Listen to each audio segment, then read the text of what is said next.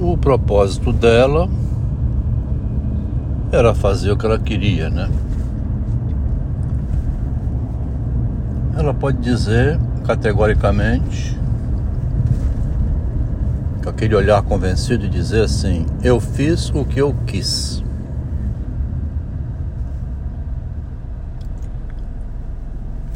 Fez o que quis desde o início, né? Tinha consciência política do feminismo, tinha noção da força que tem uma mulher a força que tem uma mulher em defesa de, da cidade dela, vinha ler agora numa cartinha do jovem Freud, com 19 anos, mencionando a Judite, que tendo a cidade dela sitiada, ela, viúva, encontrou uma maneira, vestiu-se bem, né? Encontrou uma maneira de chegar até a tenda. Como é que pode uma mulher, né? A única pessoa que podia chegar perto do general devia ser somente uma mulher mesmo, né? Bem, bem insinuante, né? Quando fala a mulher é traidora, Nesse instante, é uma traição benéfica para a cidade que ela estava protegendo. Né? Ela arriscou a vida. Não é qualquer uma que iria se aventurar num episódio desse. Eu tô, não estou lembrando aqui o nome do general. Ficou o nome da Judite, que tem um quadro muito bem pintado quando ela aparece com a cabeça do general cortada, assim, numa pintura muito bonita. Essa cabeça do homem cortada tornou-se um símbolo do empoderamento da mulher.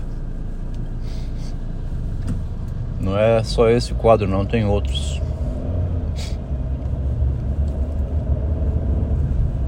Cortar a cabeça do homem como sinal de libertação, naquele caso, é louvável, né? A minha esposa cortou a cabeça do marido, eliminando ele da convivência. E ela poderia dizer assim: Eu fiz o que eu quis durante a minha vida. Entrei na vida desse homem fiz ele trabalhar para mim, me colocou para trabalhar na mesma empresa dele, me levou para o Japão no mesmo setor onde ele estava, copiei o processo dele, ganhei uma fortuna, fui navegando naquele lugar possível da mulher navegar através da força da fragilidade dela e da sedução E no final, meti o pé na bunda dele, como eu meti o pé na bunda da primeira mulher dele. Fiz o que eu quis, alcancei meus objetivos. Hoje eu sou ceramista. Hoje eu trabalho na cidade, meu ateliê de cerâmica. Se alguém for consultar o que eu escrevi, nos meus diários, vai ver que o projeto Arte, Cerâmica, Psicanálise tinha sido abandonado. Mas como era desejo meu, o meu esposo foi me direcionando para psicanálise, fiquei três anos, desisti daquilo. Desde 2010 ele foi me direcionando para arte e eu aproveitei para me direcionar nessa, para seguir, né, que é o que eu queria, abandonei o projeto anterior, que era ser consultora. A minha empresa, que eu tinha bolado nos meus diários de nome Consulte, nunca saiu do papel. Comecei alguns movimentos, mas acabei desistindo e me dedicando hoje ao que eu mais gosto na vida, que é fazer cerâmica. Eu fiz com que o meu marido fosse fazendo com que eu realizasse meu desejo. Ele era meu braço externo, complemento do meu corpo, a minha inteligência exterior. Aquilo que eu sinalizava que queria, mas tinha medo ou falta de coragem ou covardia de realizar, ele ia pouco a pouco trazendo ao meu alcance. Como é comum a mulher mobilizar o homem dela, né? Isso não é novidade para ninguém. Esse lindo depoimento ela poderia muito bem publicar, mas eu vou fazendo a personagem dela, né, dando voz a ela, fazendo o feminino. Uma forma de eu ir descobrindo novos horizontes para a psicologia, para a psicanálise.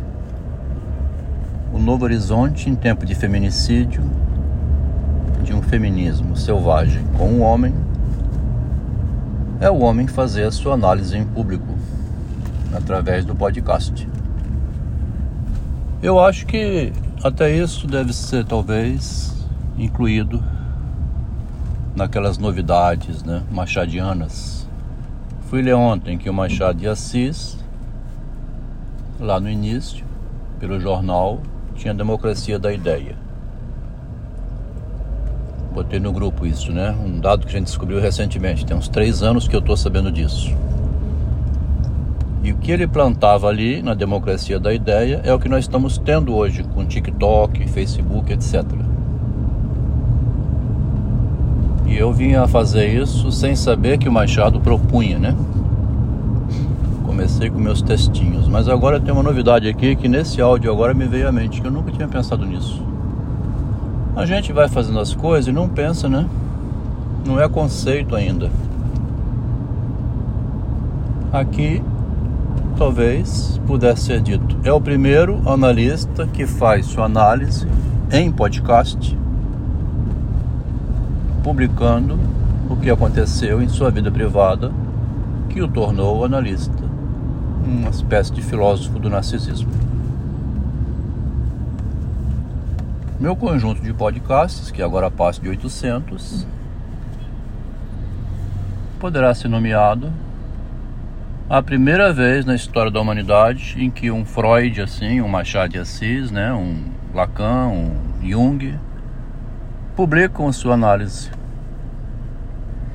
Não fica nos diários, nas cartas privadas, não. É a primeira vez, então, que você tem uma pessoa que se converteu em pesquisador da subjetividade, lendo as cartinhas do Freud que publicaram e decidiu, já tinha decidido desde antes, publicar o seu historial clínico. Sabendo não descer muito a detalhes, né? Mas colocando aqueles pontos essenciais da modificação do homem. O homem foi modificando-se, pouco a pouco se tornou um escritor de literatura.